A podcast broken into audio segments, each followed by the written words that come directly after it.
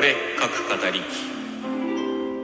はい、皆さん、こんにちは、ケイリンです。この番組は私、ケイリンが推しのアイドルの話や好きな本の話、自分の創作の話などを好き勝手に語り散らす番組です。ということで、本日2023年12月20日水曜日でございます。いかがお過ごしでしょうか？水曜日とくればこちら、お題で創作ですね。まあまあまあ、最近ね、あの、1日2日遅れることも多いんですが、今回はなんと、期日通りにこうして収録を上げていると、こういうことでございます。え前の週にお題を出して、そのお題に基づいて何らかの創作をし、翌週水曜日にこのラジオトーク上で発表していくという、このお題で創作でございますけれども、え今回のお題はクリスマスの奇跡ということでした。まあ、ベタといえばベタなんですけれどもね、年中行事にはできるだけ乗っかっておこうということで、書かせていただきました。題しまして、静かな夜に届いたもの。それではどうぞお聞きください。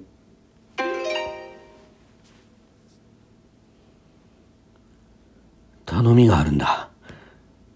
ユキトの言葉を聞いて、ネポガグは頭部の両側から垂れている数本ずつの触手をざわざわと揺るがせた。思わず苦笑する。それがベテルギース人にとって眉を潜めるに相当するような何かをいぶかる仕草であることをユキトは十分に知っていたからだ。なぜだ?人類とは異なる発生期間から無理やり絞り出されたガサガサとしたノイズの多い声でネポガグは言う。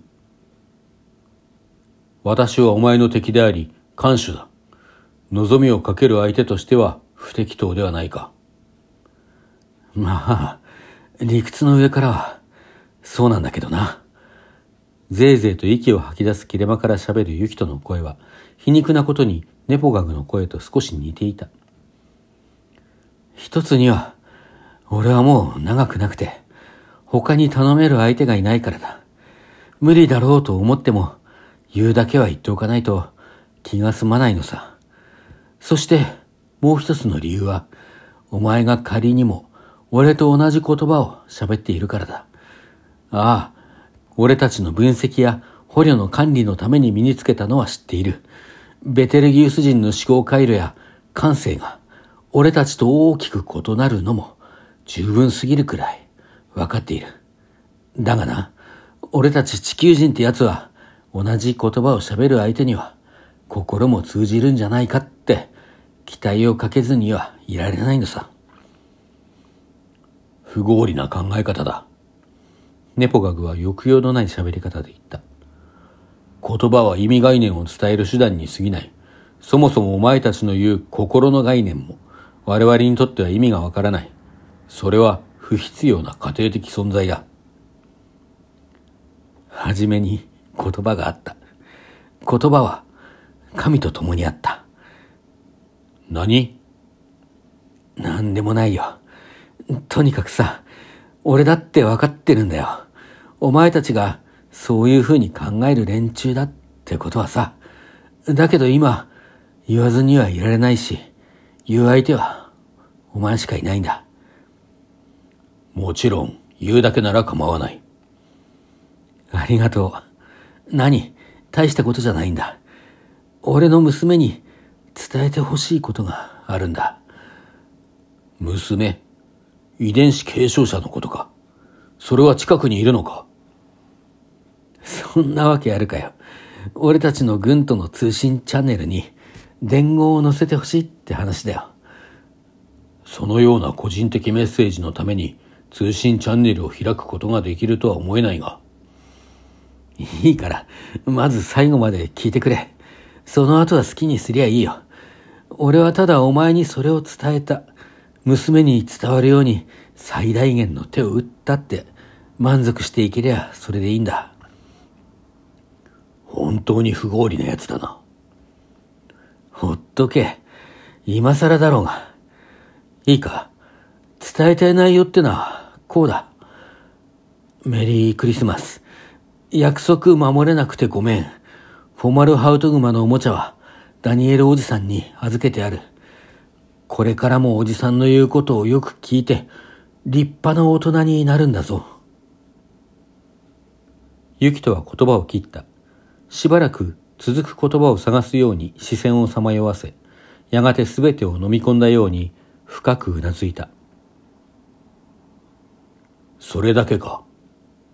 ああ、これで十分だ。大した内容ではないな。いいんだよ。ただ、クリスマスまでには帰るって約束したのに、もう無理そうだからさ。メッセージだけでも届けばって思っただけなんだ。クリスマスというのは、お前たちの星の宗教的な行事ではなかったか？そうだな。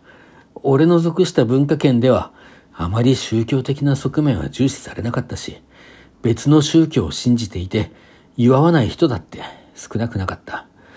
だけどそれでも、街に溢れる音楽や、華やかな装飾にウキウキして、誰もが誰もに優しくなれるような、そんな季節だと感じていた人も多かったんだ。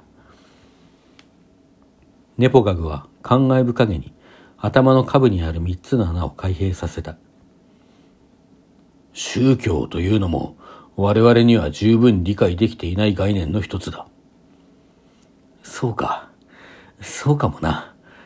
けれどもお前たちにだってあるんじゃないのか。同胞を大切に思い、良い出来事を祝い合う。そんな気持ちは。我々とお前たちでは精神構造そのものが大きく違う。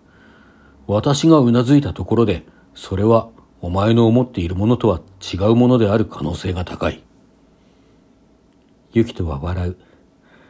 いいんだよ、そんなことは。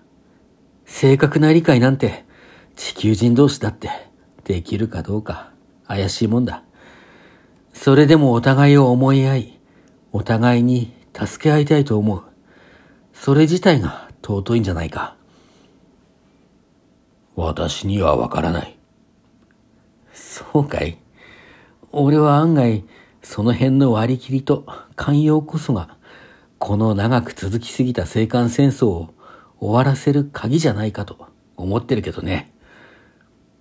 そんな甘い考え方一つで平和を実現できるなら苦労はない。そりゃそうだ。ユキトは再び笑う。だけど、この季節くらいはさ、そんな夢を見てもいいじゃないか。クリスマスシーズンってな、寛容の季節だって言うぜ。私には意味のないことだ。ちげえねえ。ユキトはまた声を上げて笑った。それでも聞いてくれて、ありがとうな。結果を保証しないぞ。私にはお前のその考え方自体が意味のないものなのだ。わかってるさ。クリスマスイブの夜、届いた父からのメッセージを聞いて、10歳になったばかりのレイカは、激しく泣きながら、ダニエルから受け取ったぬいぐるみを抱きしめた。ダニエルは、そんなレイカをなだめながら、いぶからずにはいられなかった。旅衆の身のまま命を落としたユキとのメッセージが、一体どのような過程を経て、ここに届いたのかと。奴らとは生物学的特徴も文化も思考回路も何もかもが違い、このような個人的な干渉に憐れみをかけるなどということはありえないと考えられていたのだ。天窓から見上げる星空は遠い戦火のことなど伺わせることなく、ただ優しく輝いていた。